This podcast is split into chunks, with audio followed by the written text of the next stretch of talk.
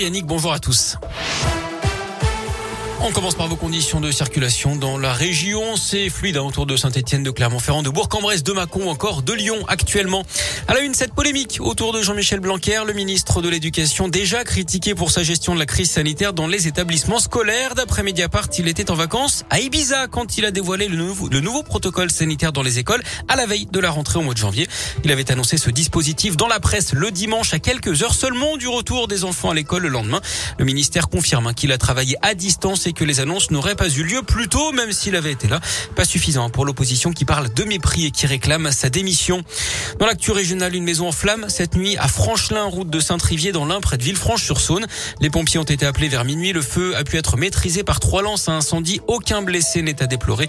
Les deux occupants seront relogés par leur famille. Les opérations de déblai très difficiles sont toujours en cours. Ils étaient soupçonnés d'avoir laissé un de leurs amis pour mort dans un fossé en 2018 dans l'Allier. Deux hommes sont jugés cette semaine aux assises. Le drame serait survenu après une soirée bien arrosée. Ils ont reconnu leur implication, mais leur version diverge sur ce qui s'est vraiment passé. Ils encourent 20 ans de réclusion criminelle.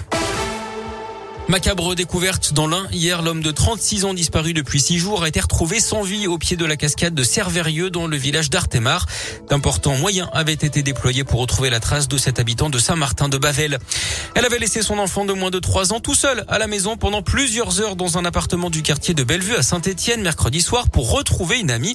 Les voisins avaient donné l'alerte en entendant des gémissements. En forçant la porte, les pompiers avaient retrouvé l'enfant avec les jambes coincées dans une écharpe et la couche pleine d'après le progrès.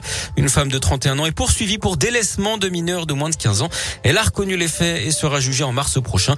Le petit garçon lui était déjà suivi par un juge pour enfants. Une femme gravement blessée hier après-midi à Loud, en Haute-Loire. Sa voiture a pris feu pour une raison indéterminée alors qu'elle était au volant. La victime âgée de 65 ans a été transportée au centre hospitalier Émile Roux du Puy-en-Velay.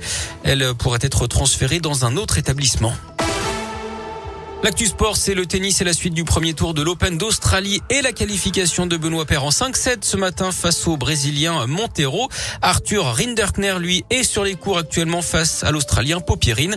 La belle paire cette nuit de Richard Gasquet, vainqueur de son compatriote Hugo Humbert. Ça passe également pour Alizé Cornet. Élimination en revanche d'Hugo Gaston, de Clara Burel, d'Océane Dodin et de Caroline Garcia.